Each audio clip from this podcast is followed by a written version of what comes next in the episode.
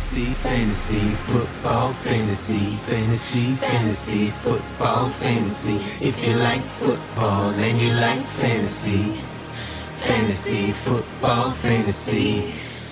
Тут должна была играть мелодия, которой начинается великий фильм про День Благодарения, но поскольку я не знаю ни одного фильма про День Благодарения, я скажу просто.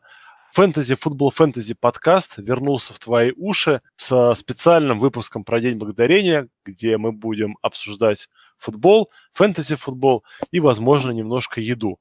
Со мной сегодня придут этот выпуск два моих близких братана-фэнтезийщика Виталий Кротос. Привет! и Антон Сносмумрик. Салют. А, мой противный голос, я надеюсь, вы узнали, поэтому мы быстренько-быстренько-быстренько, чтобы вам хватило время прослушать наш подкаст до футбола, которого будет много и уже в четверг, а, мы побежим и рассказывать вам наши новости. Первая новость, новость под номером один, она чем прекрасна? Тем, что в одной из лиг, где я играю, вот игрок из этого новости стал участником трейда и на следующий день отправился в список травмируемых. А, очень, мне кажется, обидно менеджеру, но такое бывает, бывает иногда. О'Джей Ховард отправился в IR, и на роль стартового Тайтенда Тампы должен выходить Камерон Брейд. А, он то играл, то не играл в целом он довольно эффективен был раньше с Джеймсом Уинстоном. Вот это мы сейчас и обсудим. Ну что, парни, Камерон Брейд – это стартер на каждую неделю или нет? Как вот в современных реалиях э, НФЛ хоть кого-то, кроме Эрца и Келси и Китла, можно назвать стартером на каждую неделю на позиции Тайтенда? Я не понимаю. Ты уже трех насчитал, это немало. Ну, трех. Ну, ну, не знаю. По-моему, немного. Нет, ну, это, это стартер, но сказать, что он будет феерить, ну, я бы не, не стал от него ожидать большего, чем вы ждете от э, Трея Бертона, например, да, Миш? Нет, я Трея Бертона в одной лиге сегодня сбросил. Молодец. Ну, я да. просто, мне надо было на вейвере работать. Я там, правда, лига такая, я там уже не ухожу никуда, но отчаянно показываю вид, что я настоящий парень и играть буду до последней недели. Вот я плюнул, устал его ждать. У меня как раз в этой лиге а, был Китл, вот, и я решил, что больше не буду морочиться с мыслями, у кого какой матчап, кто куда идет. Бертон пусть а, радует других фэнтези-менеджеров. Ну, на самом деле, Брейд э, вполне себе адекватная опция, потому что он каждую неделю набирает какие-то очки, имеет какие-то приемы. Просто за спиной у Джей Ховарда было тяжело показывать такие взрывные матчи. И у него три при этом все равно тачдауна уже набралось. Ну и глядя на перспективы по расписанию, вот на 12 неделе Сан-Франциско дома, 13 Каролина, 14 Новый Орлеан дома, то есть три игры подряд Тампа играет дома, и затем э, Балтимор и Даллас. Не знаю, как насчет э, последних недель, но вот первые три дома, я считаю, Брейта можно спокойно ставить. Конечно, если у вас э, нету тех трех парней, о которых мы говорили. Я ничего криминального в этом не вижу. Я, я тоже при... согласен. Да, согласен с Виталием, поэтому идем дальше. Дальше у нас новость из разряда мистическая. Алекс Смит получил двойной перелом правой ноги, а операция восстановления и все сопутствующие проблемы займут до 8 месяцев, то есть к началу следующего года он вроде как может поправиться. Но а, это не точно. Но это не точно, да. Скорее всего, начнет он в пап-листе, так что, ну, квотербекам им в этом деле проще, да, они могут и особо не бегать, да, то есть в принципе, Джей Катлер год назад, да, попивая винишко все межсезонье, потом нормально попытался поиграть. Вот, его заменил в старте Кольт Маккой, он отдал 6 пасовых передач, ой, 12 пасовых передач, 6 из них были точны, 54 ярда, тачдаун, и плюс неожиданно он побегал, да, 35 ярдов, в принципе, для современной э, лиги это неплохо. Вот. Миша, а расскажи, пожалуйста, а что мистического в двойном переломе ноги? А то, что а, ровно в этот же день там, по-моему, 30 лет назад или там 20 лет назад, не суть важно, квотербек Вашингтона при таком точно же счете получил точно такую же травму. Причем на этой же линии поля, ну, дистанции. 40-ярдовой, по-моему, отметка. Да, да. И, соответственно, после этого, когда эта новость о том, что такое совпадение уникальное произошло, люди начали находить другие еще ну, общие вещи. Но там было из серии а вот в этот день в Нью-Йорке шел дождь, да, да, был дождь. Потом там, а вот в этот день там на игру оделось там 46 человек, а вот там двое не оделось. Ну, то есть уже немножко в юмор перешло, но тем не менее сам факт такого совпадения, он, конечно,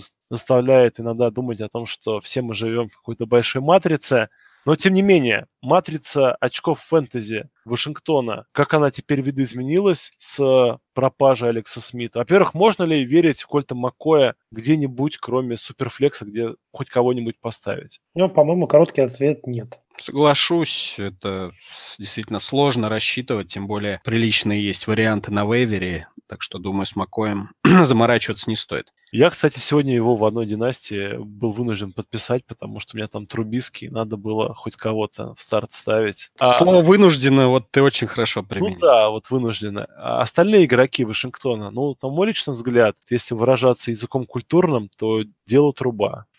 Ну, а, остальные...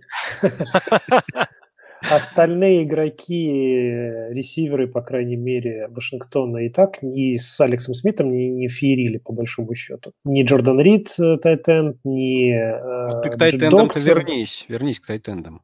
А я от них далеко не уходил пока. Ну, ты Давай. ресивер и Джордан Рид так в их кучу поставил. Как ну, раз да. Джордан Рид 20 очков сделал впервые за сезон, и впервые после первой недели человек поймал тачдаун. Согласен, но ты хочешь сказать, что это был результат выхода на поле Кольта Маккоя? Конечно, это результат того, что он... Э, или это будет точно такой же результат, как э, замена Митчелла Трубиски. Кто там, Миша, у вас выйдет? Чейз Дэниел. Вот, Чейз Дэниелс. То же самое, чем займется Чейз Дэниелс, бросать короткий... Без «С», Виталия, без «С». Дэниел.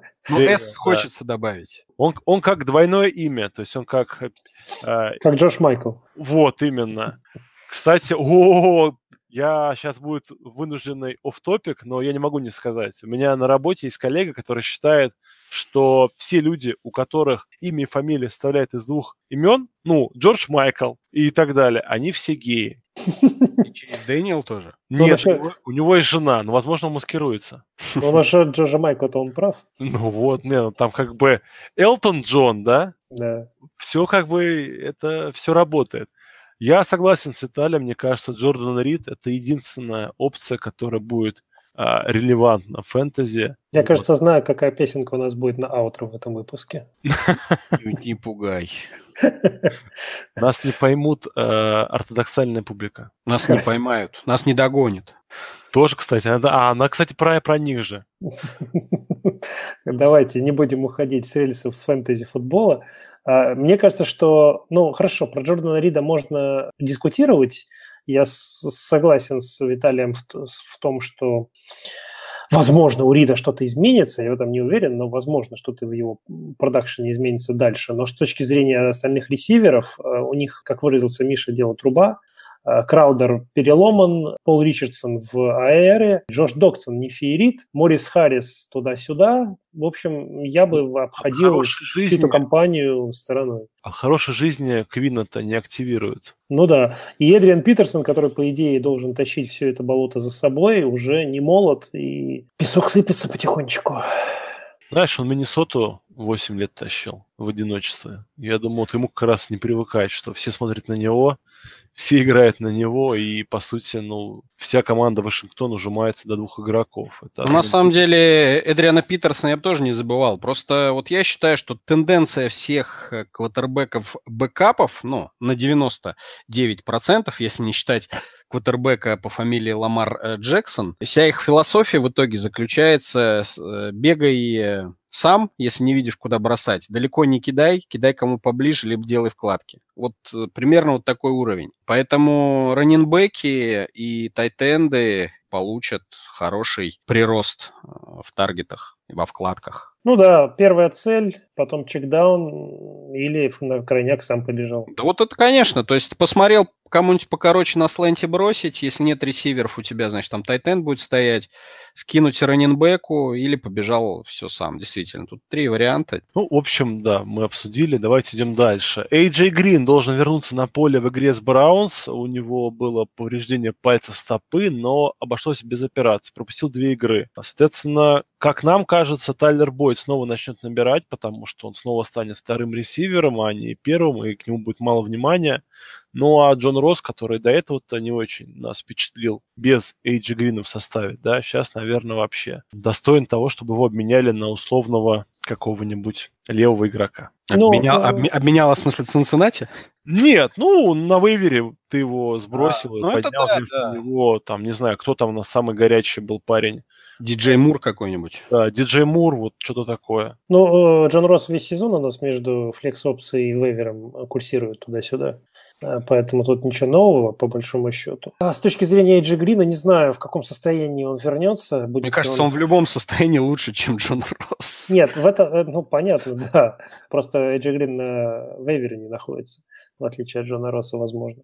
Просто с точки зрения его здоровья, я так понимаю, что вот Цинциннати еще не все математически, по крайней мере, потеряно с точки зрения плей-офф. Видимо, они за это пытаются его э, форсировать, его здоровье. Я тебе по секрету скажу, еще ни у одной команды НФЛ математически не потеряны шансы на плей-офф.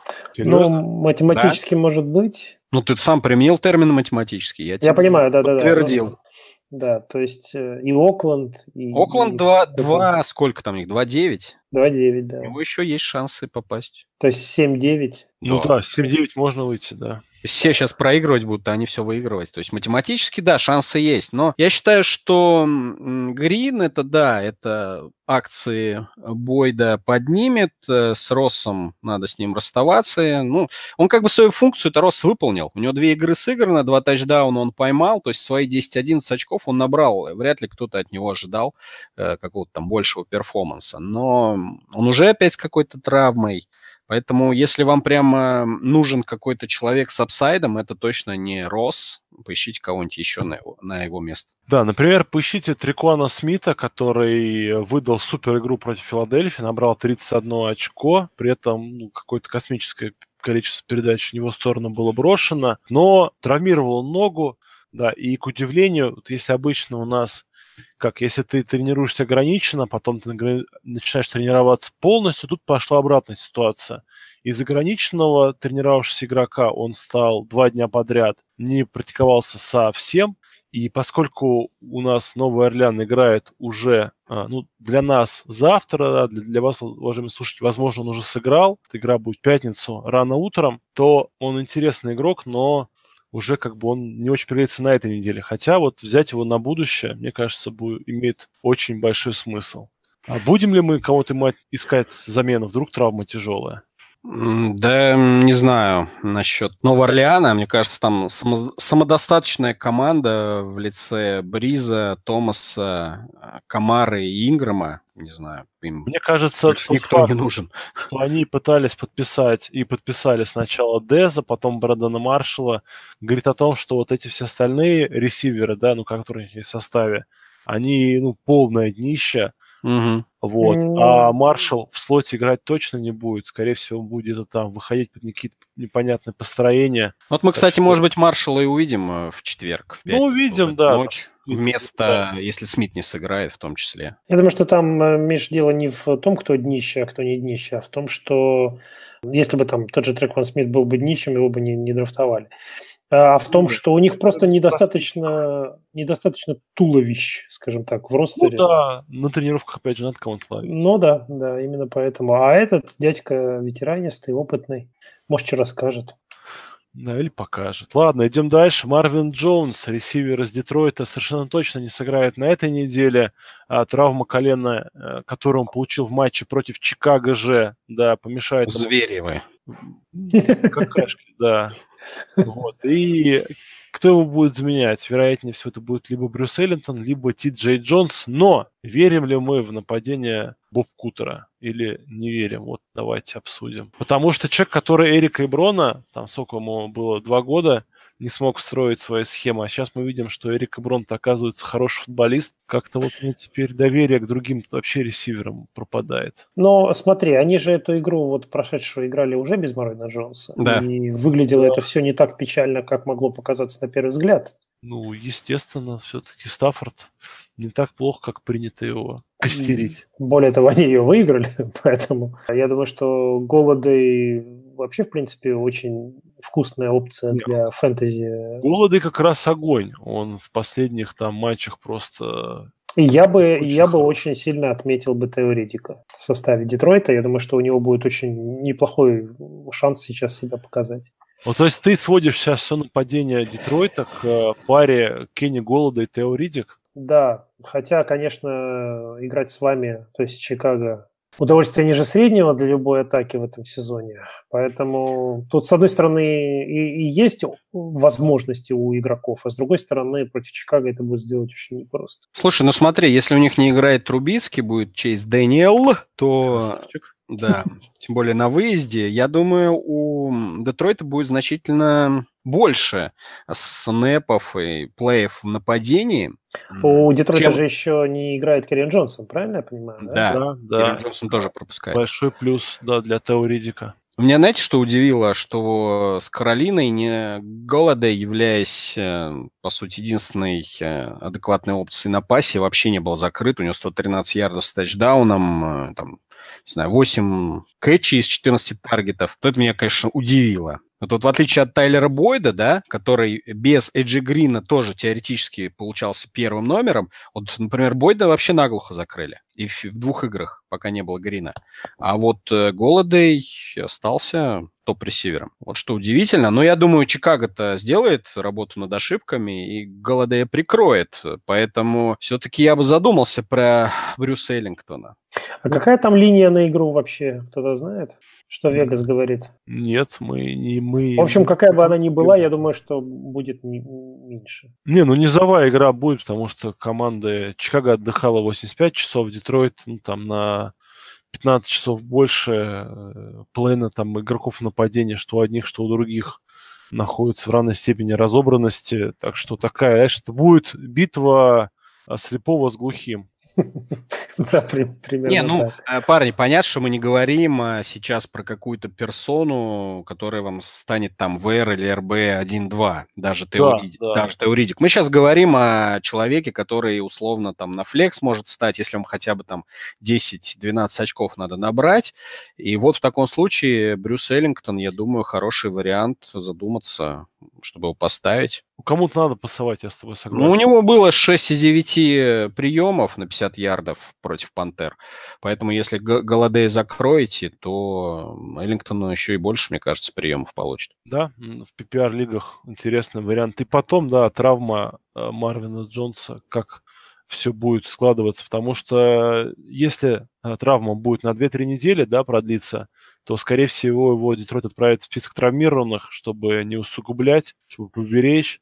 Миш, ну мы здесь можем прямо перейти к следующей новости. Давай, давай. Там э, как раз-таки про Кириона Джонсона.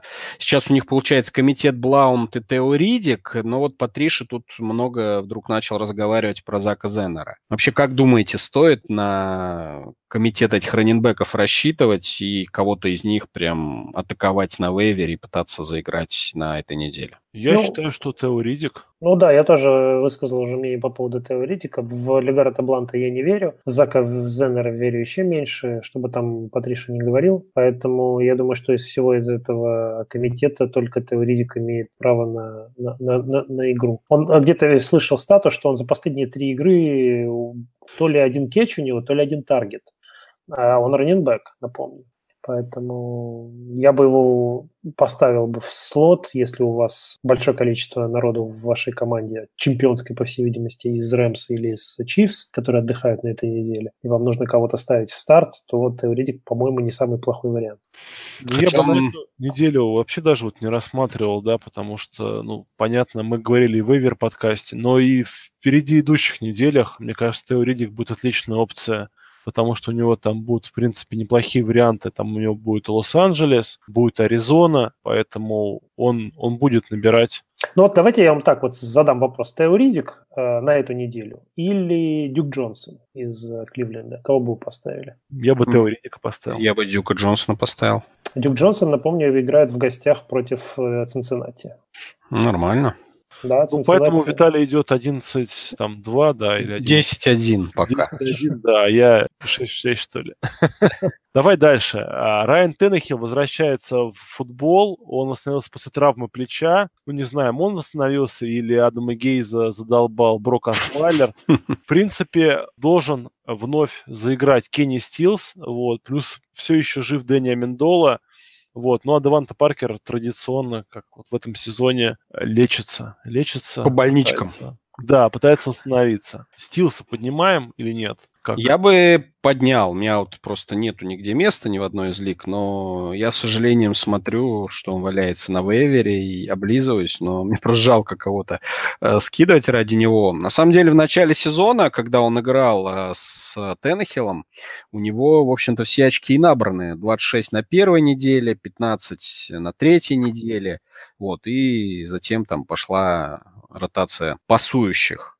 Учитывая, что всего две опции на пасе адекватные у Теннехилла, я думаю, Стил сможет выстрелить. И опять же, речь идет не про команды, которые там обеспечили себе место в плей-офф и уже тупо рассматривают все игры с целью апсайда. Я думаю, Стилс, он не особо апсайдный товарищ, учитывая общее нападение Майами. Но, опять же, если вам нужно на этой неделе кровь из носа выигрывать и ищете какого-то игрока, кто может стрельнуть хотя бы разок, то вот это вот возвращение Теннехилла на нежданчик, да, когда про Кенни Стилза уже все защиты забыли, что он получает там по 2-3 приема за игру, так его заиграют, вполне себе вероятный вариант. Ну, да, Майами на этой неделе играет против Индианаполиса в гостях. Значит, Индианаполиса э, то еще болотце. Причем будет выигрывать, скорее всего, Индианаполис. И будет Теннехилл кидать. Догонять, да, догонять. Да, да. Поэтому устилать разочек на 60 и сделать вам эту неделю. Да, но вот для меня стил всегда был проблемой и головной болью с точки зрения того, что если он не поймает эти, эту бомбу, то вы зря его поставили. Если мы говорим про текущую ситуацию, уже вот какая у нас там 12 неделя на дворе, то все игроки с реальной силой, реально стабильные игроки уже разобраны. Сейчас речь идет чисто о тех, кто может выстрелить на какой-то конкретной неделе. На больше рассчитывать просто не приходится. Как ты уже говорил, Антон, если в вашей чемпионской команде э, все игроки Рэмс и Чивс на боевике, вот Кенни Стилс... Вот, к примеру. Ваш выбор. Ну хорошо, а давайте тогда э, в, сравнение. Допустим, у вас в команде оказались одновременно и Стилс, и э, Тео Ридик. Во флекс кого бы вы поставили? Я бы Ридика. У него пол лучше. Но да, это я. Виталий. Но, Миш, зачем тебе пол, еще раз говорю. Если ты уже в плей-офф, ты таких игроков ставить не будешь. Тебе уже без разницы кого то поставишь. Тебе нужен апсайдный человек в любом случае. Ну, чтобы выиграть на этой неделе, я, я еще нигде не в плей-офф. Ну вот, чтобы выиграть, тебе, по-твоему, нужно 10 очков? Тебе хватит 10 очков? Ты задаешь очень сложные вопросы с утра. Виталий, я так понимаю, что твой выбор Стилс. Конечно. Идем дальше. Митчел Трубинский э, травмировал э, плечо боросковой руки. Его участие в завтрашнем матче, который состоится уже буквально через 20 э, часов под большим вопросом, вместо него должен выйти Чейз Дэниел. Кто из игроков «Медведей» будет лучше смотреться с Чейзом Дэниела, кто хуже? Во-первых, и... Виталий уже все сказал чуть выше, да, что в случае, когда выходит backup, они главная задача это не допустить а, перехватов, да, то есть потерь поэтому, мяча, беречь мяч. Да, беречь мяч, избавляться, много чекдаунов, поэтому я бы сказал, что главными выгодоприобретателями будет Трей Бертон, будет Тарик Коэн, будет Джордан Ховард. Хотя Ховард, опять же, да, у Детройта очень неплохая выносная защита, у них Дэймон Харрисон, поэтому я бы, вот если мне сказали, кто вот больше всего поимеет, да, с этого, то это будет Терри Коуэн и Трей Бертон. Из всех ресиверов, вероятнее всего, это будет Ален Робинсон, просто за счет, что он из слота много будет играть, много передач. Вот. Но я так понимаю, что акции э, Антони Миллера и э, Гейбриэла падают, исходя из того, что ты сейчас рассказал. С Гебриэлом, наверное, да, потому что Гебриэл все-таки более на дальней дистанции, и даже вот на короткий ему нужен хороший тайминг, потому что он за счет скорости открывается в нужное время. Не уверен, что у Дэниела она есть, вот эта сыгранность с этим игроком. С Миллером он тоже, он такой более, более опасно бегающий маршруты. То есть он э, умеет открываться, но в таких в маленьких окнах там надо хорошо пасовать. Другого парня под центром. Ну, да, да, да. То есть Чейз Дэниел парень-то, может, и неплохой. У него была одна игра хорошая против защиты Канзаса первой, и он там феерил и творил чудеса, но, как мы уже знаем, да, защита Канзаса, что первая, что вторая, что третья, это так, вещь довольно такая сомнительная. Поэтому я бы вот отдал выбор коротким передачам на ну, тайтендов. Но если реально оценивать перспективы, реально, то проверенными игроками могут считаться именно Бертон, я считаю, и Коэн, Ховард. Ой, не знаю. Ну и большой плюс для всех нас, любителей фэнтези, да, новость о том, что Трубицкий сыграет или нет официально, она придет, когда мы еще не будем спать, да, еще будет комфортное время потому что игра состоится в полдевятого по Москве, да, там, соответственно, в пол восьмого по европейскому времени, по которому живет, например, Антон у нас. Идем дальше. Келвин Ридли тренируется, но тренируется с ограничениями, но команда верит, что он будет готов к 12 неделе. Но кто-то вот вообще еще ставит Кевина Ридли в состав. А что с ним не так? Ну, не набирает нифига. Атланта? Почему? Не, Атланта-то набирает. Келвин Ридли как-то не очень. Так он, по-моему, не набирает, потому что не очень здоров, нет? Ну как? Ну, на 11 неделе он играл против Далласа, на 10 против Кливленда играл. Ну, Вашингтон ну. он размотал, а до Вашингтона у него снова там 5 очков гигантов, 5 против Тампа Бэй. Ну, по- было понятно, что когда его там после четвертой недели купили все за половину или 75% бюджета, а кто-то и весь бюджет вбухал в Ридли, он там 39 очков на третий набрал, потом Санценати 21, и с тех пор у него пошло, вот я смотрю сейчас, 7, 7, 9, боевик, 19, 6, 6. Но он играет с Новым Орлеаном. Ты знаешь, Миш, на каком месте защита пасовая Нового Орлеана? Мне Антон сказал. Антоша, да. поделись с нами. 31 насколько я помню. Надо уверенно это... говорить, Антон. Первая защита. А если не помнишь, просто говори, худшая защита лиги. Вот. Поэтому уж с кем, если не с Новым Орлеаном, Ридли ставить? У нас была очень классная глубокомысленная пауза. Я уверен, Антон ее как самый последний партизан вырежет. Вот. Но просто вот, ну, действительно, вот Виталий так как бы, как, как вот камень положил на могильную плиту моих сомнений. Но я все равно его не поставлю. У меня он есть в одной лиге, не нафиг. Я бы, я бы тоже его не ставил, ну, если есть выбор, скажем так, то я бы поставил, может быть, кого-то другого, хотя бы просто потому, чтобы посмотреть, в каком собственно, после травмы состоянии. Ну и главный вопрос, Тео Ридик или Келвин Ридли? У нас сегодня... То есть мы Кори Клемента, да, постепенно меняем ну мы как бы хватит про этого, баста, будем другого. Ну, Ридик для меня, если... Не, ну, парни, смотрите, э, в первую очередь это интересно тем, кто заполучил э, Ридли задорого. Понятно, что тот, кто его подобрал с вейвера бесплатно, значит, он ему не особо был и нужен. А, а вот тот, кто вбухал в него весь бюджет, это означает, что у него просто нет ресиверов. Просто нет. Ну, и да. советовать им не ставить Ридли против Нового Орлеана, мне кажется, это глупо. Хороший поинт, да. Ну, вот между всеми теми, кто вот был на этой неделе на вейвере, и Келвина Ридли, я бы выбрал Кевина, Келвина Ридли. То есть я вот сегодня с утра, ну, во все свои там пять одногодок засылал вейвер запросы, да, и вот, честно говоря, на рынке ресиверов, ну, была просто ну, так, так, такая пустыня, что смотришь, думаешь, ё-моё, то есть я еще как бы, у меня еще все хорошо в составе, раз мне эти парни не нужны.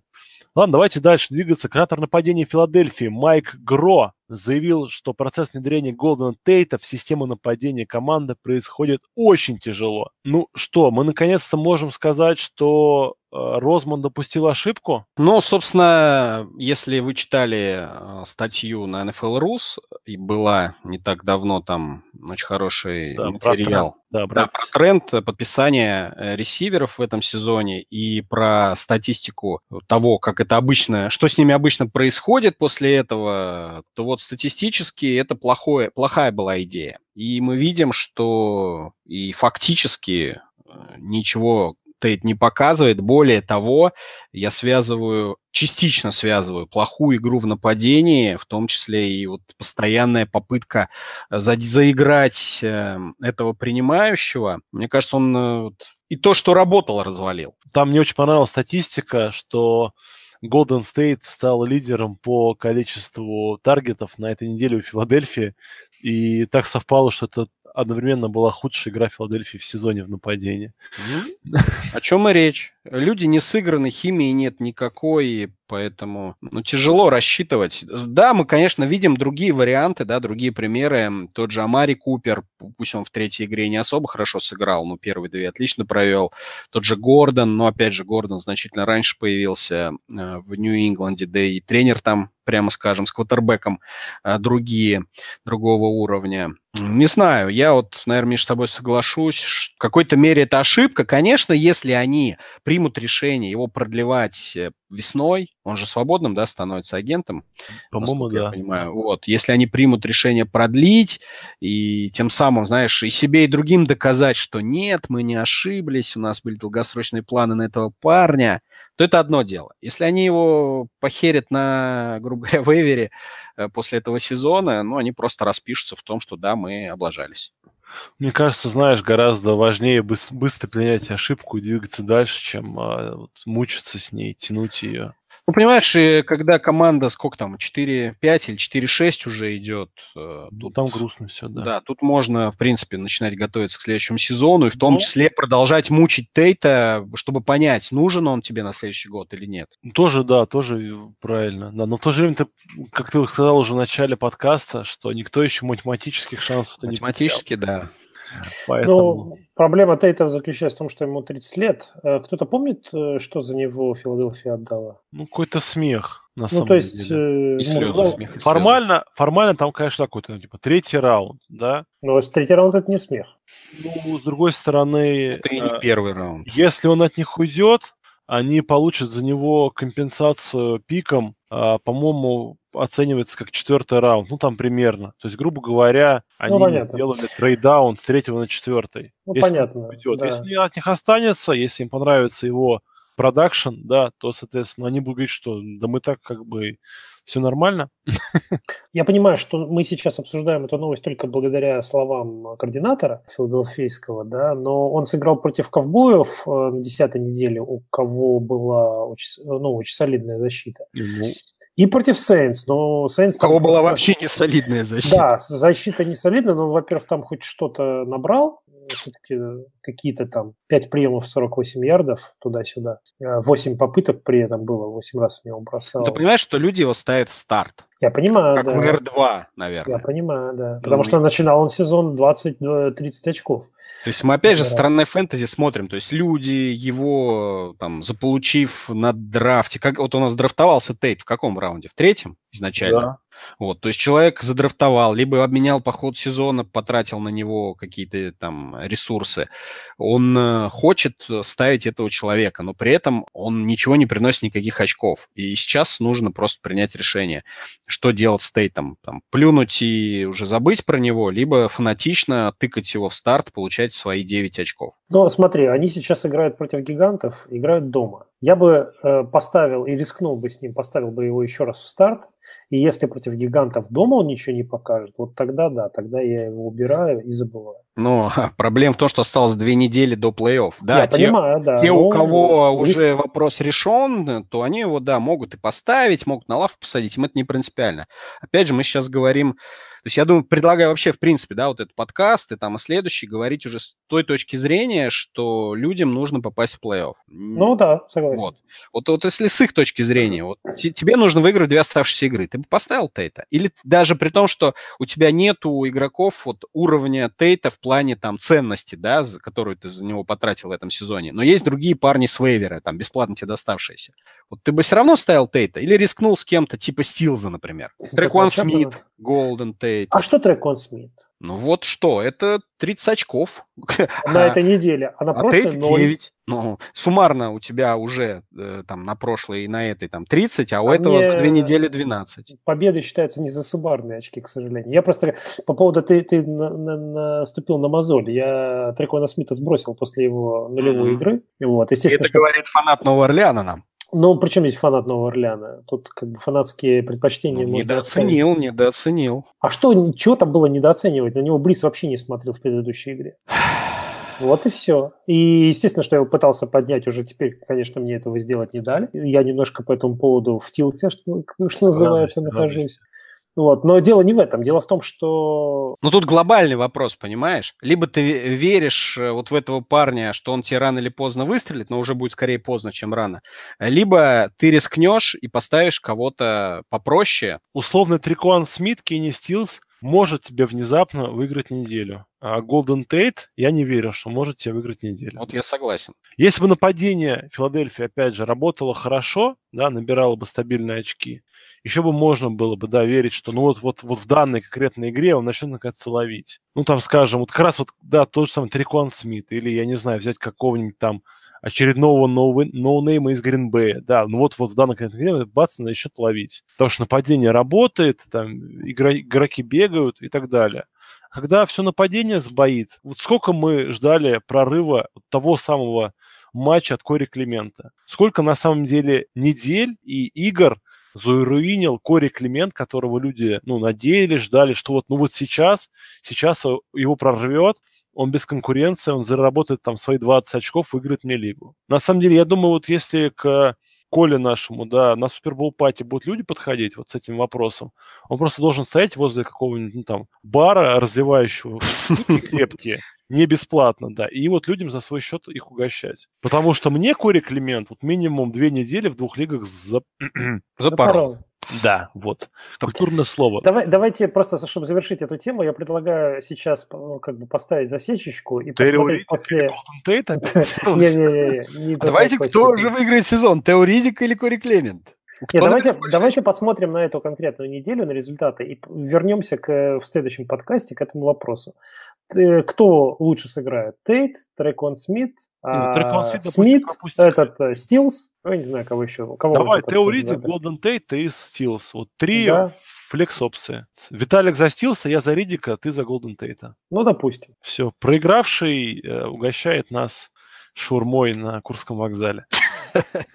А, поехали. Дальше у нас новость. Ресивер Далласа Майк Гэллоп, э, чей родной брат в воскресенье совершил самоубийство, хочет сыграть на 12 неделе. Матч у Далласа против Вашингтона уже в этот четверг. Но пока не присоединился к команде, ну, соответственно, пребывает в семье. Ставить таких игроков в старт или нет? Ну, я думаю, всем, наверное, помнят э, в том году, да, Марквиз Гудвин из Сан-Франциско 49ers Uh, у него погибла дочь, вот, и он вот в, в день, когда вот все это стало известно, наверное, одну из своих лучших игр в карьере провел. Вот с Майклом Гэллопом верите вы в такое чудо? А, там у него дочь, по-моему, э, новорожденная. Да, да. Что-то там было с родами не так, да. Я вот, честно говоря, всегда вот, вот всегда против вот э, ставить игроков вот с такими вот бэкграундами. Ну, тут не в бэкграунде дело, а в том, что непонятно в каком ментальном состоянии он будет находиться на поле. Я просто считаю, что футбол – это игра, в которой играют, ну, там, как бы вот, как было сказано в одном кино, гребаные там твердые сукины дети, да, которые ломают других сукиных детей, еще ничего не боятся и смеются смерти в лицо. А в каком случае я ну, не верю, что он сможет играть с должным настроем, то есть как бы там он не был, и это, ну, это все плохо заканчивается. Ну, плюс, да, он с командой не работал всю неделю, то есть, по сути, он к конкретному матчу, да, они же ведь розыгрыш плей какие-то прорабатывают ну, конкретному да, матчу, да, то есть он в них не участвовал. Ну и потом, если взять его статистику последних недель, после боевика у него с Теннесси и Филадельфией и Атлантой суммарно 15 очков. Поэтому в любом случае это не опция для нормальной команды. И можно смело, не задумываясь, его посадить на лавку. Да, да, да. Согласен. Дальше идем. Тодд Герли, великий ужасный Тодд Герли, наконец-то не набрал 100 ярдов. Да он вообще там налажал, походу. Да, подвернул ногу в игре с Канзас-Сити, пропустил часть матча, вот, ну и в целом, да, выглядел так вяловатенько там. Джаред Гофф все делал. Он стал всего лишь 22-м раненбеком на этой неделе. Все любознатели могут попытаться вспомнить, когда последний раз такое было. И был ли такое вообще? Да, интересно. При, с тех пор, как в команду пришел Шон Маквей. То есть при Фишере я вот зуб даю, такое было вот весь второй сезон. А вот при Маквее такой интересный момент. Вот. У команды боевик, да, то есть две лучшие, там, два лучших нападения в лиге после Сейнс отдыхают. И, наверное, он, он сможет подлечиться, вылечиться. У Рэмс есть э, прекрасный, там, феноменальный, суперский backup running back Малькольм Браун. Но он, к сожалению, из-за того, что Герли железный, никогда не играет. Вот. Ну вот в этой игре он как раз играл и получил довольно Ну, теперь да, ну, значительное количество снэпов. спасал. Вот, надо ли, во-первых, его как-то пытаться заполучить, ну, если он есть на вейвере, или там, по-моему, в некоторых лигах еще трейды разрешены до завтра. Вот, и вообще, как бы, стоит ли его держать?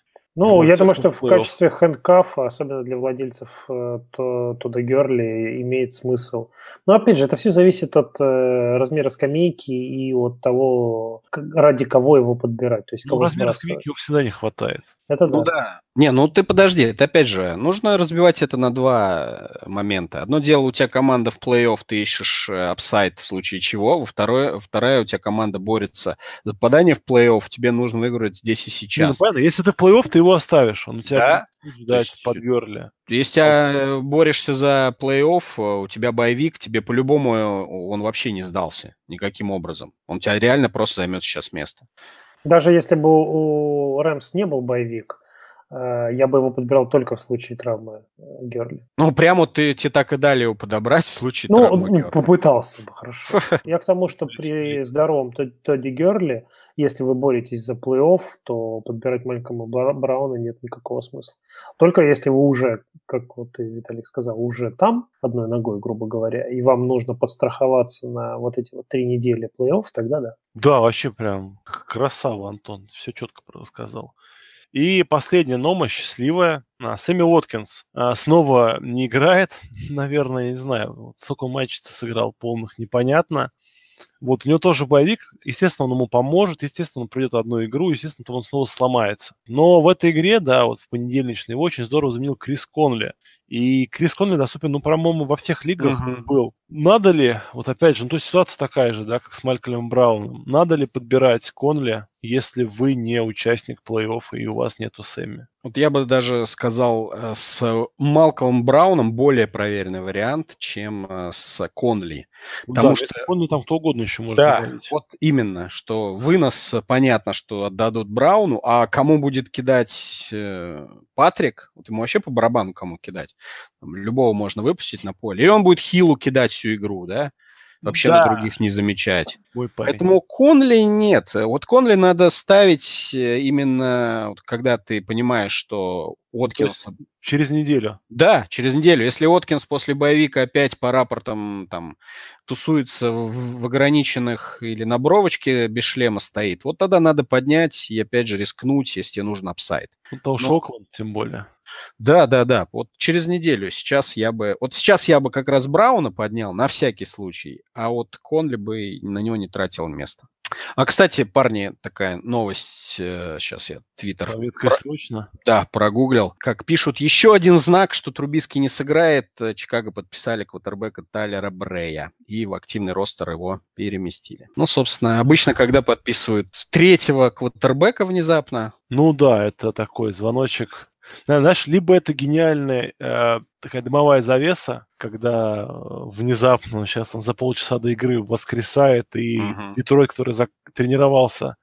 Но это Слушайте, было а- бы имело смысл, если бы это действительно была ну, полная неделя, да, когда бы Детройту в понедельник сообщили о том, что вот медведи не будут играть Трубиски, они бы начали судорожно вспоминать эти четыре игра, которые провел Дэниел за 8 лет в лиге, поднимать пленку, готовиться к немобильному, не бегающему квотербеку, а потом вышел в Трубицкий.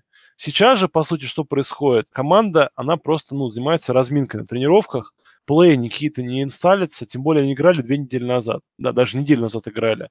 Они играют, они будут играть по старому лекалу, который был тогда, оно будет и сейчас. И они не будут никак менять свою игру, там это будет Дэниел или Трубиский. Будет играть то, то же самое. Поэтому я не верю, что медведи так вот заморочились. Рискуют подставить свою голову, кстати, да, под наказание лиги, которые очень вот не любят вот эти все заигрывания с вот мы больные, больные, а вот мы внезапно выздоровели. Вот за это даже уже в этом году наказывали, да, Адама Гейза.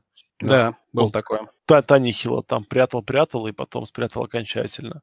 Вот, так что э, я думаю, что да, будет Чейз Дэниел. Вот кого бы вы, по... вот, ну, раз уж мы разговариваем, кого бы вы поставили в старт, если бы у вас не было выбора? То есть вам бы надо было поставить или Чейза Дэниела, или Маккоя, ну, или пусть будет э, Ламар Джексон. Ну, Ламара, разумеется. Да, Ламар в этом плане по проверенней. В части набора ярдов хотя бы ногами, плюс какой-нибудь выносной тачдаун э, в таком духе. А что ждать от этих парней? Они могут, конечно, выстрелить три тачдауна, докинуть, как этот Мюлленс из 49-х, помните? Вот. А если Мюлленс... Или, или как этот э, из, из Баффала, как же его? Ну, как ну, ты можешь не знать Мэтта Баркли? Вот, Мэтта Баркли. Баркли. Да. Вышли, взяли, накидали тачдаунов и ушли. Кто это такие? Да-да-да. А может быть, все наоборот. Ну, ну Миша, а ты вообще сам вот как относишься, твое внутреннее ощущение? Это хорошо, что придерживают? Или все-таки, учитывая, что медведи еще себе ничего не гарантировали, ну, надо было все-таки играть э, с трубой? Я понимаю, что они как раз думают о том, что уже гарантировали, да? Ну, что не то, что гарантировали, то, что долгосрочное здоровье вот в конце этого сезона Турбиски важнее вот возможной победы. То есть они верят в то, что они могут Детройт обыграть и без Митчелла Трубиски. Слушайте, то есть ты поддерживаешь, уж... да, своего ГМа, допустим? Ну, или там тренера главного в этом решении. Как фэнтези-менеджер, конечно же, нет. Я бы хотел, чтобы он... Ну, я просто хотел бы тебя послушать, когда вы, допустим, проиграете Детройту из-за... И этого не хватит, да, этой победы. Квотербек, да, там кинет два да. перехвата, и что ты тогда скажешь? Не-не, я вот не очень, мне это не очень нравится, то, что он не играет. То есть я, и как болельщик мне это смущает очень сильно. Вот, и как Просто я, я-то я, я понимаю, что если бы он был ну, травмирован, все, понятно, что ему врачи запретили играть, э, вопросов нет. Но здесь-то, то есть как бы пишут, что ну вроде бы он может, конечно, сыграть, но вот как бы не ну, хотелось ну, Паш, бы. Сам факт говорит о том, что он бы сыграл, если бы игра была в воскресенье, говорит о том, что в принципе это просто вопрос болевых ощущений. Лишнего да, укольчика в плечо. Да, да, да. Хотят поберечь. То есть, ну, это сработало с Халилом Мэком и Аленом Робинсон, да, их там поберегли. Я вот думаю, что просто ставка на то, что Детройт не очень хорош вот, в защите, да, и его нападение не так хорошо, как защита Чикаго, и верят, что смогут. То есть я не удивлюсь, если по ходу матча будут проигрывать. Mm-hmm. Даже так? Да. Ну, это при условии, что его в заявку на матч включат. Да, да. Ну, раз этого подписали, конечно, это маловероятно, но... Но это риск, понимаешь? Это такой вот да, риск в долгосрочном плане. Ну, если мы обсуждаем третьего квотербека э, Чикаго, то почему мы не обсуждаем э, Марка Санчеса? Не, ну это смешно. Ну, это красавчик. Ты чё? Он так... наставник, батька, не знаю кто.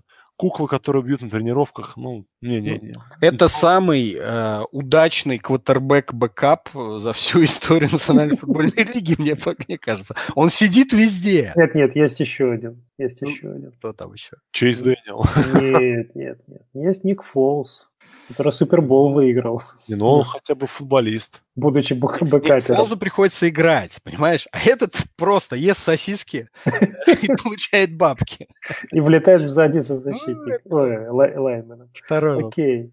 Давайте Ладно, дальше. давайте перейдем к... Немножко мы поговорим про футбол да, мы редко это делаем, но сейчас поговорим. В понедельник состоялась уникальная встреча, да, самая очконабирательная, какое слово классное я придумал. Как, чтобы не разрывать. Игра и, и не втирательная. Игра понедельника в истории – а, совершенно там были безумные ТВ-рейтинги, там впервые за сколько-то лет они собрали как кошмарную аудиторию, пиршество атакующего футбола, к защитному футболу там, ну, немножко по-другому. Как вам, ребята, вообще игра? Смотрели ли? Хотите ли такое видеть? Или ну, ну его нафиг? Слушай, ты вот сейчас вот сказал про количество народу, которое пришло на матч. Посмотрела я... по телевизору. Или посмотрел по телевизору. А я все подумал, а как бы это все выглядело, если бы это игралось в Мексике, как планировалось заранее? Вообще, было бы ли иначе? Был ли результат, может быть, иным? Вот зависит от э, поля, на ваш взгляд, что-то? Ну, судя по тому, что перенесли, зависит. Но там игроки хотели просто бастовать. Э, ну, поэтому... потому что я видел фото того поля, я бы ну, тоже да. забастовал. Ой, видишь, это вот это, это, это вот... Я тебе говорю, Мексико... мексиканцы просто забыли, что у них матч НФЛ. Вот я уверен на 100%. Лошара запланировал там какой-нибудь концерт за три дня до игры на этом поле, или там коров решили выпустить. Э, не знаю, там Родео провели, а потом когда провели, сказали, ёп, НФЛ, какой придурок составлял график за 10 поля. Что-нибудь такое было. Ну да, это как... Даже если американцы таким, такие вещи периодически устраивают, то есть у них бывает что а, стадион, на котором пройдет игра НФЛ, с натуральным газоном за там, 5 дней до этой игры участвует в качестве концертной площадки какого-нибудь кантри-певца. Вот недавно такой был случай. Или там вот тоже в Калифорнии на одном и том же, опять же, натуральном газоне запланировали 4 игры э, подряд студентов. То есть, ну, 4 дня подряд должны были играть. Mm-hmm. Вот. И они как бы там такие, типа, а что, ну, нормально же все будет, что вы переживаете? А там еще пошли просто дожди, и вот после второй, после первой игры этот стадион был, ну, отстойный. А после второй, в принципе, там газона не осталось, и поэтому судорожно они там одну игру отменили, другую перенесли. Так что в этом плане они, ребята, просто... Ну, как вообще вам футбол-то? Ну, ладно, с Мексикой.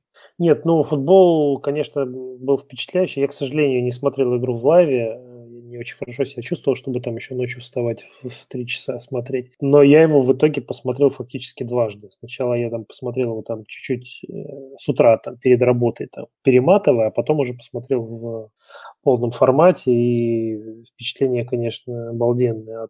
Причем, вот как многие э, отметили тоже, нельзя сказать, что защиты не было на поле, да, то есть защита была и играла, и что с той, что с другой стороны местами очень неплохо. И перехваты были, и фамблы были, Дональд там феерил, э, просто классная, конечно, игра, и нельзя сказать, что она закончилась прям вот там на флажке, там поменялся там счет, да, там последний Хейл Мэри там решил результат. Но тем не менее, несмотря на это, от первого свистка стартового до, до конца смотрелось очень здорово. И отвечая на вопрос, нужен ли нам такой футбол, да, конечно, такой футбол нам нужен. Проблема в том, что далеко не каждая франшиза в состоянии такой футбол показывать. И когда он происходит, надо ловить этот момент. И ну, тоже я э, где-то, где-то слышал мнение, что если вы хотите кого-то приобщить к футболу, кто с этим не знаком, то вот это была бы идеальная игра, чтобы познакомиться с этой игрой. Да, это ты написал, да? Ну, вот. Вторник, да. Так что вот Еди... так. Миш, единственный в мире ты написал. Это больше никто не Не, об этом написал куча людей, просто я написал, ну, это вот, я, мысль мне пришла вот как раз во вторник, наверное, часов в 9 утра, я вот просто сидел на работе, видел... То есть я, я во-первых, скажу сразу, да, я матч не смотрел. Фу! Вот, то есть, соответственно, во вторник вчера я... Жал, нак... вообще до сих пор? Да, я наконец-то вернулся в стезю спортсменов. Выключите да, микрофон второй. Сходил в спортзал. Вот, сегодня тоже я, соответственно, скажу высокопарно, я готовился к подкасту. Понял. Вот, ну, то есть я не посмотрел, да, но я видел, какие эмоции этот матч вызывал, в принципе, я видел, ну, какие-то нарезки тачдаунов, а, известный момент с а, форсированным фамблом Дональда и так далее. И, ну, то есть динамику всей игры я зна- знаю, вот. И мне просто пришла мысль, что вот когда у меня сосед, ему, ну, около 50 лет, он мужчина любящий э, европейский футбол, да, вот, и он знает, что я увлекаюсь американским, он сказал, Миш, ну когда-нибудь позови меня какую-нибудь игру, ну, я хочу, хочу просто понять, посмотреть.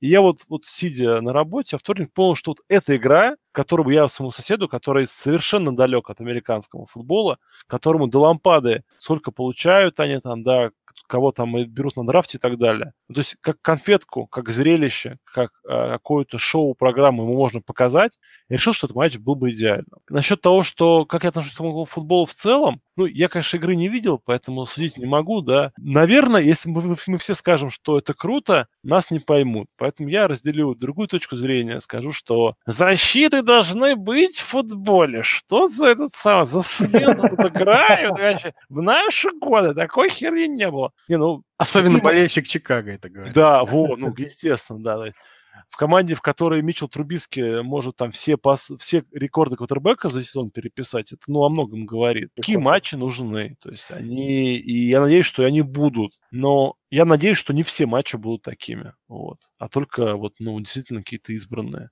Ну, смотрите, у меня-то мысль такая, что, во-первых, э, лига э, вот увидела то, к чему стремилась, то есть вот эта первая ласточка всех этих поблажек для квотербеков, э, для ресиверов, вот она.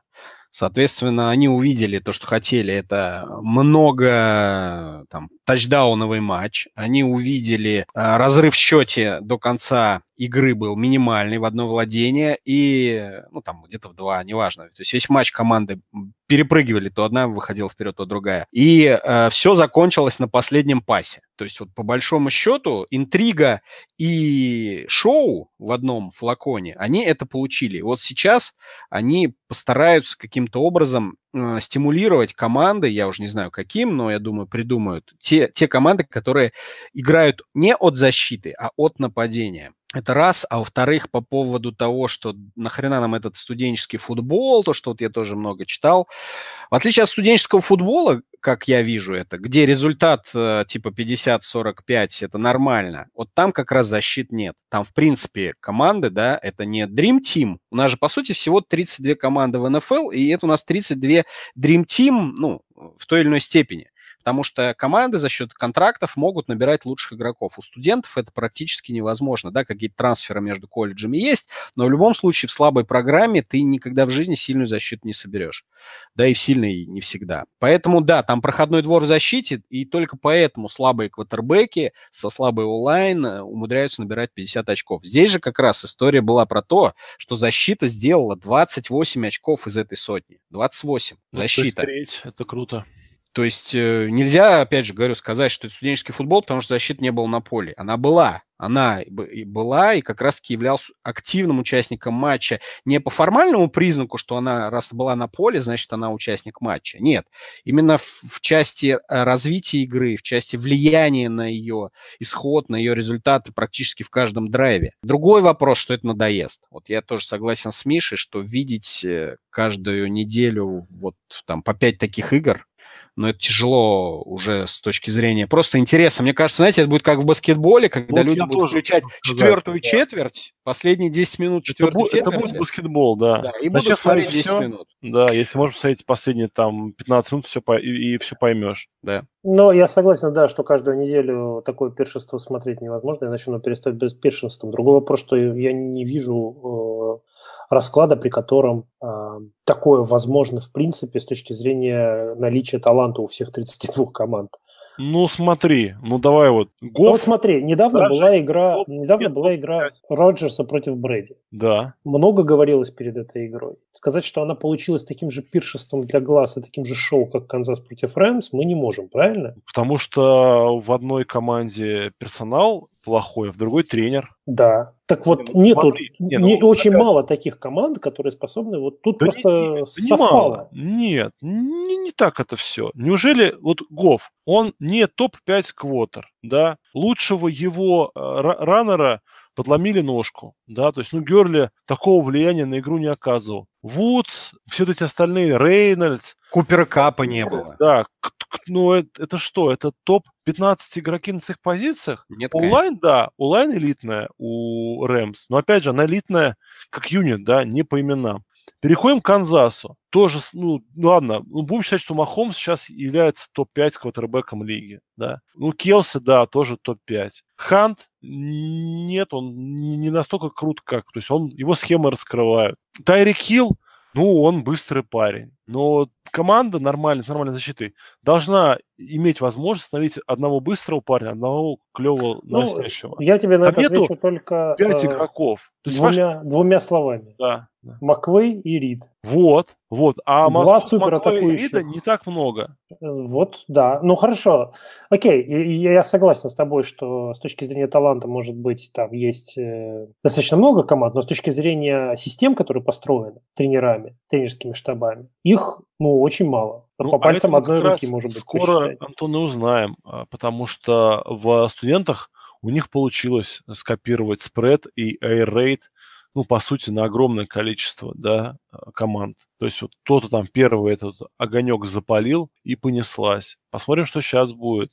Сейчас поэтому будет расползаться от Рида, от э, Маквея, от Шенахана. Да, если удастся все нормально настроить в кольц, да, оттуда будет расползаться. Посмотрим, как э, заиграют Титаны, когда они хотя бы, ну, год вот в новой схеме этой проработают. Там что тоже от Маквея человек. Он Джо Де Филиппа, да, из Викингов, ну, пока скорее нет, чем да. Но тоже, опять же, надо ему дать время вырасти в хорошего координатора. Маквей просто, знаешь, он, он по щелчку пришел в лигу, и у него все получилось. А ну, большинству тренеров надо подольше времени, чтобы вот так вот заферить. Ну, вот мы сейчас переходим уже в какую-то такую стезю философии немножко, но вот сколько мы, я читал про футбол... патронов у другого подкаста. Да. Сколько я читал про футбол, каждый раз, когда нападение придумывало какие-то новые ходы, какие-то новые фишки, э, защите требовался там сезон полтора-два для того, чтобы придумать, так сказать, контраргумент против, это, против этого новшества. Я тебе скажу, Антон, как только защита попытается придумать контраргумент и Гудл это поймет, он запретит хитовать квотербеков. Ну, просто скажет, новое правило, ребят, с 2020 года запрещено хитовать квотербека. Трогать вообще. Ну, в принципе, да. Вот руки перед ним, перед лицом можете махать руками, прыгать, там жопу им показывать голую. Но трогать запрещено, это сразу удаление с поля. Все равно, если они увидят, что вот такие игры приносят деньги, зрителей, там шоу, перформанс, и все это выливается в звонкую монету, это всем нравится, они придумают способ, как это культивировать в НФЛ, понимаешь? Придумают. Я согласен с тобой, Виталий. Понятно, что через там сколько-то лет э, там маятник э, там качнется в другую сторону, и мы начнем разговаривать о том, что да что это за говно, там 100 очков за игру, это рядовой результат. Вот давайте от, играть от своих ворот, от защиты. И пойдем Но... про защиту говорить такие же вещи, понимаешь? Я, чтобы завершить тему и перейти к последней рубрике, скажу так. Давайте наслаждаться такими играми, пока они есть и пока они редки. А дальше не от нас зависит, к сожалению. Ну, к слову, вот ну, у студентов уже много таких матчей. Я вот, вот такие вот матчи, безумные перестрелки, я никогда не смотрю. Я ну, не вижу смысла их смотреть.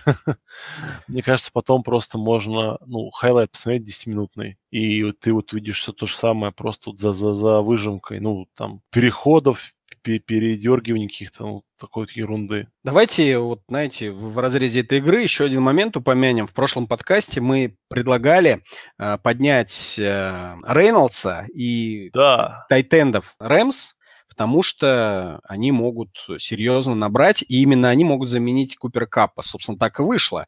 Эверетт 19, Хигби 12, Рейнольдс 20 очков. Я, например, поднял Рейнольдса и поставил, и очень доволен этим. То есть, опять же, я к чему? Получается, схема Маквея позволяет фэнтези использовать практически любого игрока Rams в тех или иных условиях. Чего да. нет с другими командами. Согласен. Я вообще считаю, что надо брать не игроков, надо брать нападения. Вот у меня такая философия. То есть я буду драфтовать теперь не игроков, буду драфтовать нападения. То есть я драфтую не Карима Ханта, да, я драфтую бегущего ну, Энди Рида. Ну, в таком плане, да. То есть я драфтую не, не Тайрика Хилла, я драфтую первого ресивера Канзас-Сити и так далее. Особенно это справедливо для Rams, где у каждого есть четко своя роль. Просто от, ну, в каждой игре разные люди вот выходят на сцену, так они все игры... Они же играли в три, в три принимающих Весь сезон они Весь играют. Сезон. И, и в этом плане Рэмс очень предсказуемая команда для фэнтези. Да. И это очень это, здорово. Это здорово, потому что ты знаешь, что у тебя в любом случае твой парень наберет э, сколько-то там хороших очков. От 15, да, до 40. И, и, и выше, и старше, да. да. А вот еще один вопросик, ребят, вот по поводу того, что защиты, да, на двоих 100 очков пропустили, и при этом они лучшие на неделе защиты. 21 очко защита Рэмс набрала, ну, для фэнтези, и 15 Чикаго. Вот эм, насколько у вас в голове вот это укладывается? То есть, ну, вот, например, э, есть разница, да, минус 4 очка дается, если у тебя защита пропускает 35 и больше. То есть вот эта вот размазанная история 35 и больше. А может быть, учитывая, что вот подобных матчей будет все больше и больше, то нужно вот дальше вот эту вот э, шкалу отрицательную продлить.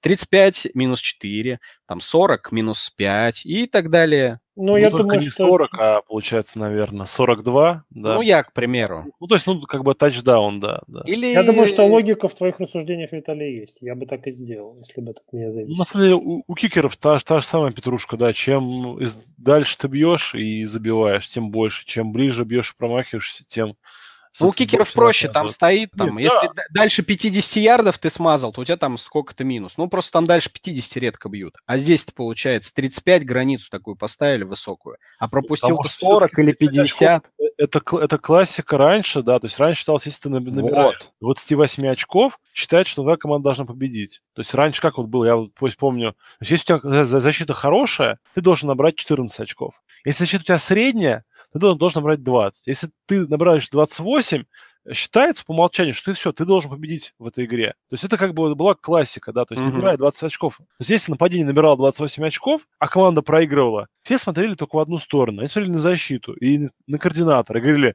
условно, да, там, уважаемый, наши вот эти были классные братья из Нью-Йорк Джетс, безумные два. Райны? Вот, да. Уважаемый Мэтт, там, Райан, какого хера вы пропустили 40 очков? И ты начинаешь придумывать, что там солнце не так светило, самолеты плохо летали над стадионом, и вот. А сейчас же, ну, мы видим, что беспрецедентная точность квотербеков в лиге.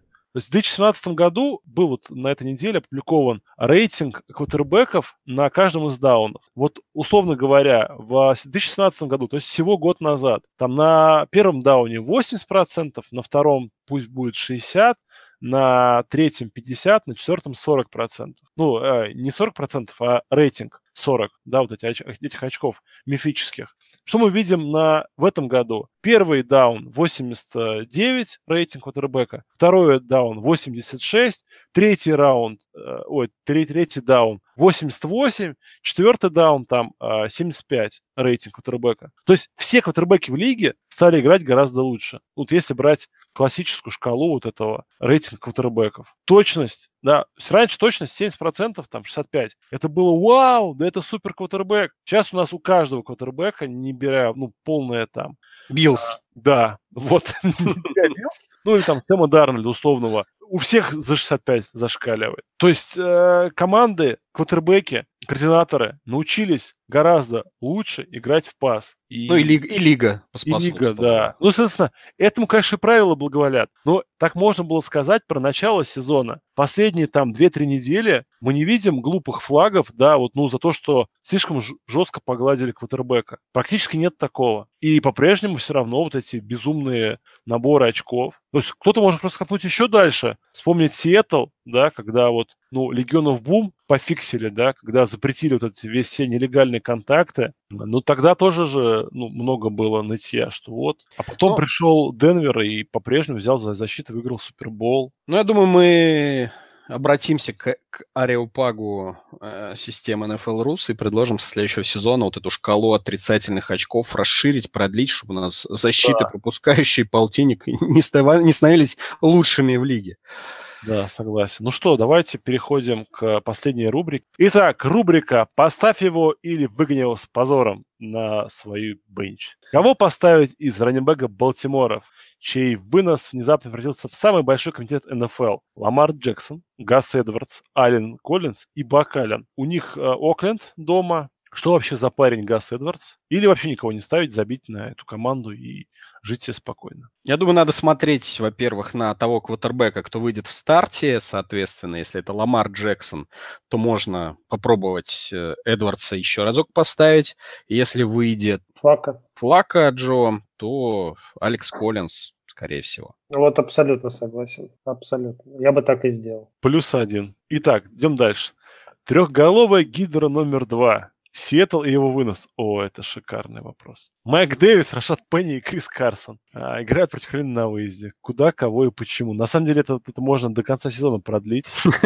Потому что у них по снэпам из серии там 22, 21, 22. Вот, и гадай, кого из них ставить. Я предлагаю просто владельцам кого-либо подбрасывать монету и на основе но... такого анализа ставить или не ставить. Нет, но я бы тут поставил без монет, я бы поставил, распределил так. Крис Карсон первый, Майк Дэвис второй, Рашид Пенни Я бы не был в восторге ни от одного из этих э, парней в, в своем ростере, ну, с точки зрения того, что нету гарантии, конечно, никакой. Но если бы у меня вдруг по какой-то случайности оказались все трое в одной команде, то я бы их расставил в таком порядке. Я порядок согласен, а так я бы любого из них, ну, поскольку я верю, что только в одной команде он бывает в одном виде, я бы любого из них вот ставил бы на флекс, потому что, ну, Сиэтл забежал, заработал, вот. Кто из них э, на данной конкретной неделе выстрелит, конечно, непонятно, но вот это те парни, которые могут тебе выиграть лигу, могут 20 очков принести. Но это не точно. Это... Ну, очень, да. Идем а дальше.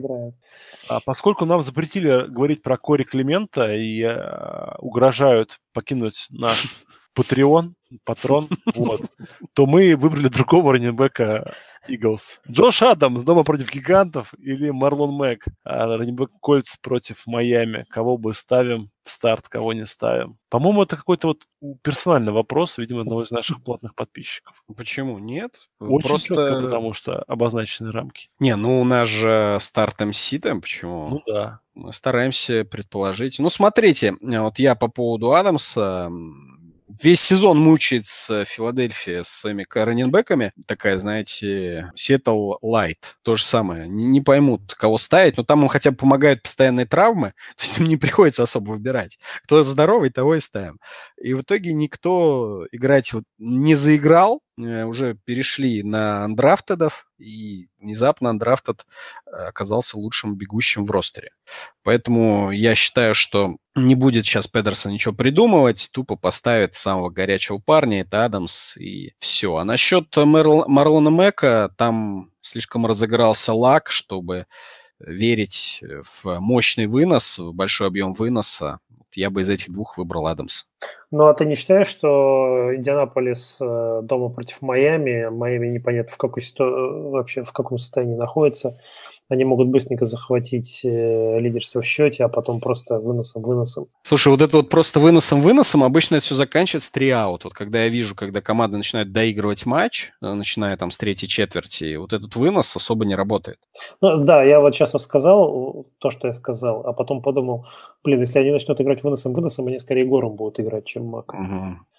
Поэтому, не знаю, я бы все равно поставил Мака. Только потому, что ты его там Только купил потому, или что... задрафтовал да, да? Да, да, я упрямая а, скотина. Ну, понятно. Вот, вот это вот мешает э, в голове вам, мешает. Нужно от своих каких-то бзиков избавляться. Ну, дома против гигантов у Джоша Адамса тоже очень вкусная и сладкая матчап. Сладкий. Тем более э, слабовато Венц выступил против Орлеана, и, возможно, его чуть-чуть разгрузят в плане пасовых попыток. Соответственно, а может быть, он, Адамса. наоборот, будет злой и будет бросать все в э, Тейта, о котором мы уже обсуждали сегодня, для которого я ставку сделал. А давай опять же вернемся. Давай не будем там э, делать пари, а просто вернемся. Да вы все забудете. Я запишу. Вот, вот записывай, да, и идем дальше. Бейкер Мейфилд после боевика, то есть два, две недели команда готовилась к выезду в Цинциннати, или Карсон Уэнс дома против Что ж мы никак от Филадельфии-то уйти не можем. Это, кар, это карма подкаста. За, за Кори Климента платим мы крови. Ну вот ты скажи, э, Антон, ты смотрел этот матч, что произошло с Венцем и вообще как птица Феникс, он восстанет на следующей неделе или, не знаю, я думаю, что да. Лажать? Не-не-не, я думаю, что он восстанет. Ничего такого криминального я не увидел. Как раз Венс-то играл более-менее. Там вся остальная ну, команда... Мне кажется, что Венс смотрел на защиту, которая пропускала все, что угодно и как угодно от Орлеана и думал, елки-моталки, не в этом матче, не в этом. Знаешь, меня больше удивляет не то, как сыграл Венс, а то, что он всю игру отыграл. Человека просто даже не пожалели на бровке. Ну, это, наверное, было... Это садисты, вот этот Петерсон ему мстит, мне кажется, за что-то. Ну, возможно. Но, короче говоря, ну, Венс ну, против Giants или Мейфилд против Цинциннати на выезде. Я бы Венса поставил. Миша, ты? Я бы сказал, верь в своих дилеров, но, но не сегодня. Я бы Бекера Мейфилда. Пекаря, да? Да, да, ну, мне кажется, как-то вот ну, вообще оба хороших варианта, на самом деле. И оба, оба, оба неплохие варианты. Я просто думаю еще о том, что Филадельфии это надо, по крайней мере, пытаться, что у них там сейчас. Ну, Цинциннати тоже 5-5. Цинциннати, с другой стороны, тоже надо Да, Фила 4-6 на третьем месте. Им Даллас надо догонять. Ну, такое. Да не-не, ну биться-то будут, да. Ну, тяжело. Монетку надо бросать и расслабиться. Джек Дойл дома против Майами. Это Тайтен, Эндрю Лак, если кто забыл. И Кэмерон Брейд. Тент Джеймса Винстона дома против Сан-Франциско. Я тут за Дойла прям, гадалки не ходи. А я бы рискнул с Брейтом. Ну, что-то Лак не видит Дойла. Хотя три это... тачдауна минимум за игру, но все не, не тому. Вот, вот С другой стороны, да. знаешь, когда ты три недели ждешь, ждешь, на четвертую снимаешь, да? И да, тут четвертый чувак 20. С другой стороны, он и Ибрана не видел в прошлом матче. Ноль очков. Я, опять же, да, вот Дойл хороший тайтенд, но он типа в комитете тайтендов, ну, типа, в Индианаполисе. А Камерон Брейд единственный сейчас, получается. У него Джеймис Уинстон. И у него Уинстон, с которым вроде как химия, как вот ты сказал. Который может бросить три перехвата и через два часа будет уже на поле другой квотербек. Тоже верно, но... На это закладываться, знаешь. Но я бы Дойла выбрал все-таки. Действительно, лак. Постоянно передачи, таргеты на Дойла идут. Пока нет тачдаунов подряд, как ожидалось э, после возвращения. Но я думаю, прорвет парней рано или поздно. И вот здесь как раз верь своих дилеров, я думаю, подойдет. Да, давайте перейдем к вопросам, которые нам задают наши слушатели. Тем более, что многие они перекликаются с э, рубрикой «Поставь или усади» или посади. Роман Белявин спрашивает, Джеффри против Giants или Лендри против Цинциннати? Да, ну это у нас как раз в разрезе того, какого квотербека ты бы поставил. Учитывая, что мы вроде как на Венца сошлись, напрашивается, что Джеффри надо выпускать, да. а Лендри придержать. Да, ну и Лендри как-то... Да, Лендри не показывает тех цифр, э, о которых говорилось э, перед э, этой, этим сезоном. Не блэсит, не блэсит, да. Вот, давайте дальше тогда быстренько. Лак против Майами, Райан против Нового Орлеана, Ламар против Окленда. Выкиньте одного из трех. Ламар. Да, Ламар. Я тоже Ламара бы выгнал. Ваня Королев, наш слушатель из прекрасного города Хабаровска, спрашивает, как принять горечь поражения? Миша, скажи, как принять? Итак, идешь к соседу. Сосед. Есть что? Сосед носит тебе прекрасный домашний настоечки на черноплодной рябине. Ты под ужин тихонечко с женой это выпиваешь, и горечь поражения проходит сама собой.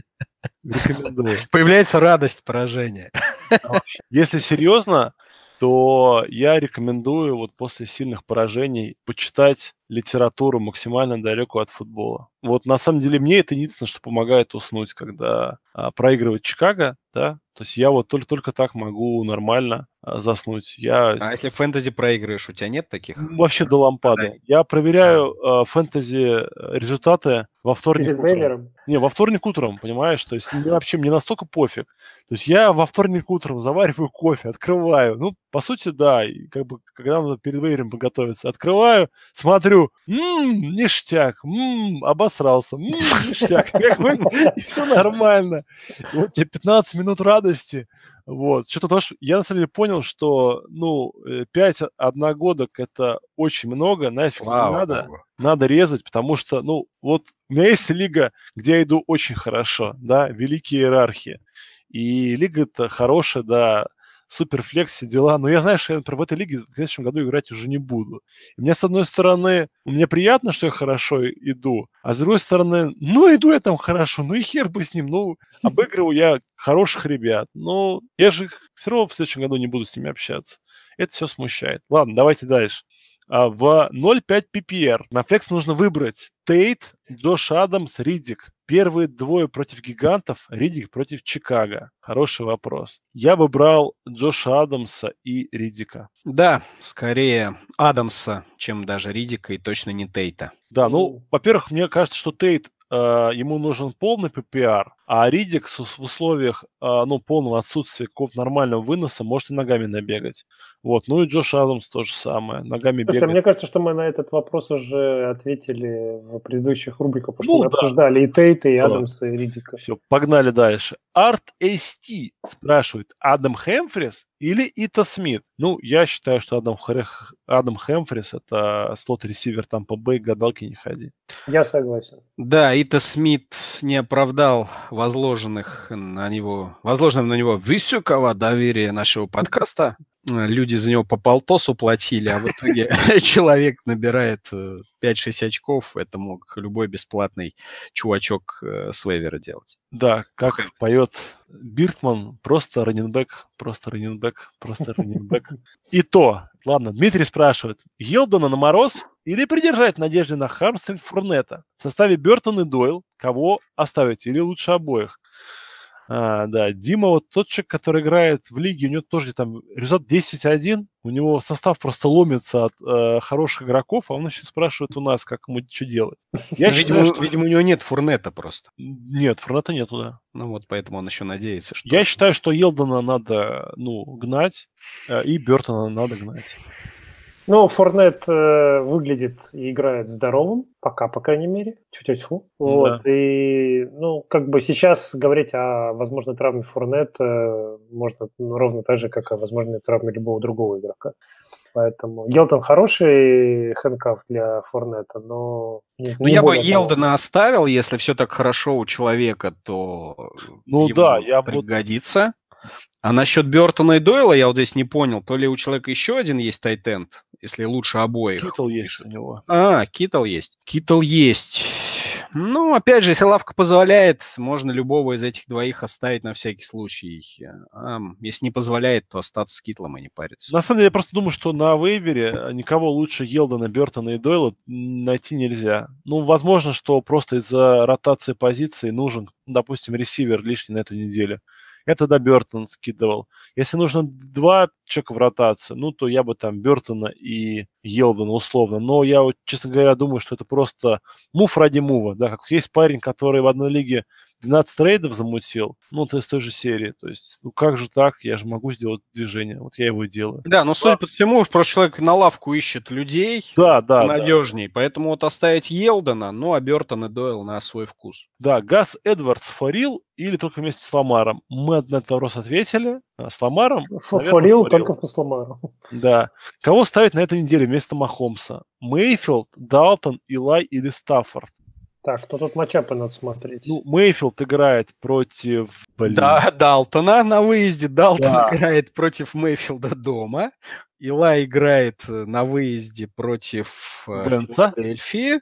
А и Стефорд дома против Чикаго. Я, вот у меня такой же был э, выбор, но вопрос писал не я. У меня Махомс присел, и мне нужно было кого-то ставить. Я думал, Мейфилд или Далтон. Ну, вот пока определился с Далтоном. Поднял его, поставил Далтона. Я, я... в одной лиге сделал то же самое. В я надежде, бы... что он вернется Грин. Если перед э, выходным я пойму, что Грин опять аут, то я поставлю Мейфилда. Вот так. Вот я согласен с Виталием. Я бы тоже выбирал из этой четверки между Далтоном и Мейфилдом. И я даже больше склоняюсь к Мейфилду, потому что защита Цинциннати никакая. Ну, Кливленда тоже не, не самая лучшая защита. И с Грином ну, они, я думаю, порвут этот, э, этот... Если бы, скажем так, если бы Кливленд играл дома, так, я бы сто процентов выбрал бы э, Бейкера. Но учитывая, что это в, э, в гостях матч, то тут еще надо подумать. Ну, в общем, Мейфилд или Далтон э, на вкус. Если Грин не играет, то Мейфилд. Зависит от здоровья Грина, короче говоря. Да, поэтому надо смотреть воскресенье, да, это будет да, игра. Да, ближе. Ну, там будет... репорт это последний, по-моему, в пятницу, да, уже приходит? Ну да, в субботу никто не тренируется. Ну, будет понятно уже в пятницу, то есть если все в порядке у Грина, значит. Да я думаю, вот по Грину будет столько новостей от Шефтеров, Рапопортов даже ну, перед игрой, что можно будет успеть ну, да. подстраховаться. Вот у нас на этом вроде как все. Вы теперь точно знаете, что Теоридик фурил, а Виталий идет 10-1. Да. Это может быть вопрос. Вы теперь точно знаете, что подкасты мы записываем под шофе. Нет, нас спросили, как принять горечь поражения. Мы я рас... лично рижские шпроты съел. И ты тоже, и ты туда же. А я... Э, Рижский я, бальзам выпил. Я тренировался принимать поражение. Кстати, вот этот же сосед, раз уж мы заговорили, помимо того, что мне вот настоечки передает иногда, он мне и рижскую бальзаму в свое время бутылку подарил, потому что сказал, я пить не могу, вот, а, а, а, а жене жалко отдавать, поэтому отдал соседу. Антон, ты пьешь рижский бальзам? Я тебе больше скажу. В Латвии, в принципе, мало, мало кто его пьет. Ну, вот. я, я очень с большим трудом понимаю, как это делать. То есть и есть там рецепты, что да, в чай или там в кофе кто-то что-то добавляет. Лож, ложечку или капельку. На работе, да. вот, Антон, ты приходишь во вторник с утра, прежде чем запустить а, фэнтези-движок на телефоне, ты наливаешь себе кофейку, туда две ложечки. Сахара. Нет. Сахар, сахар уже не нужен. И прям, и ты, как, ты, ты доволен всему. Так, у нас подкаст плавно перетекает в формат программы «Смак». Нет, формат э, на троих будешь?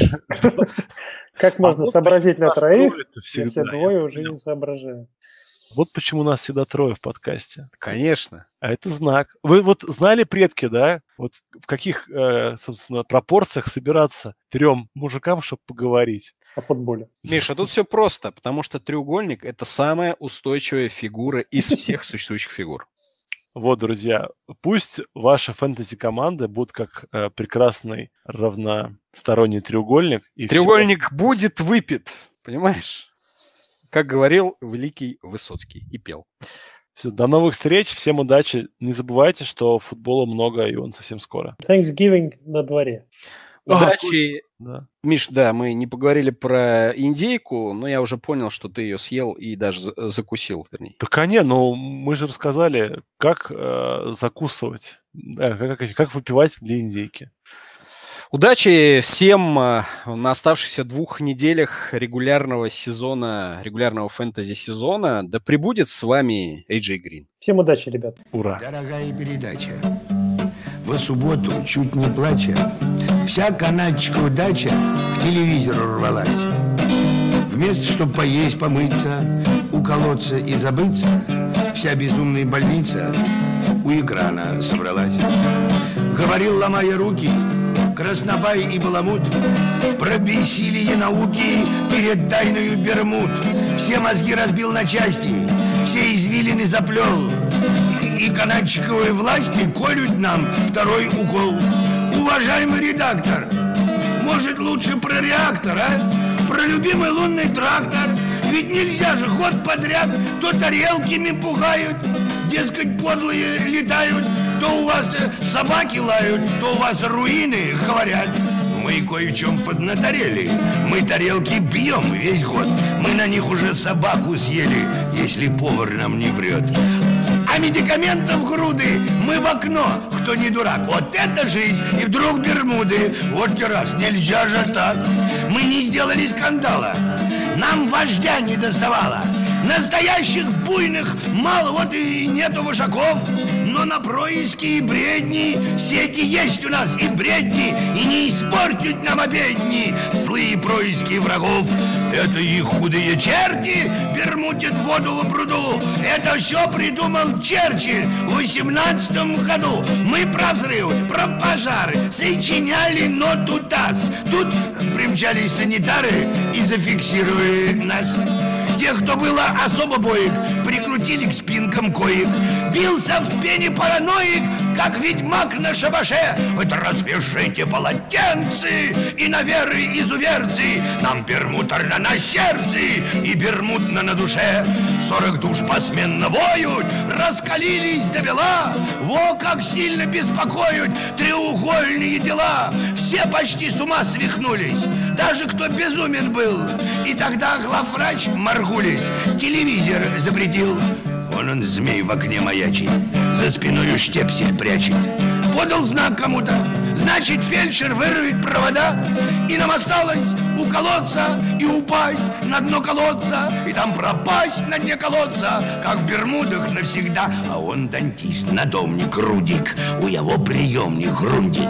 Он его ночами крутит, ловит контрафейерье. Он там был купцом по шмуткам и подвинулся рассудком, а к нам попал волнение жутком, с растревоженным желудком, ну и с номерочком на ноге. Он прибежал взволнован крайне и сообщением нас потряс, будто наш научный лайнер в треугольнике погряз, сгинул топливо истратив.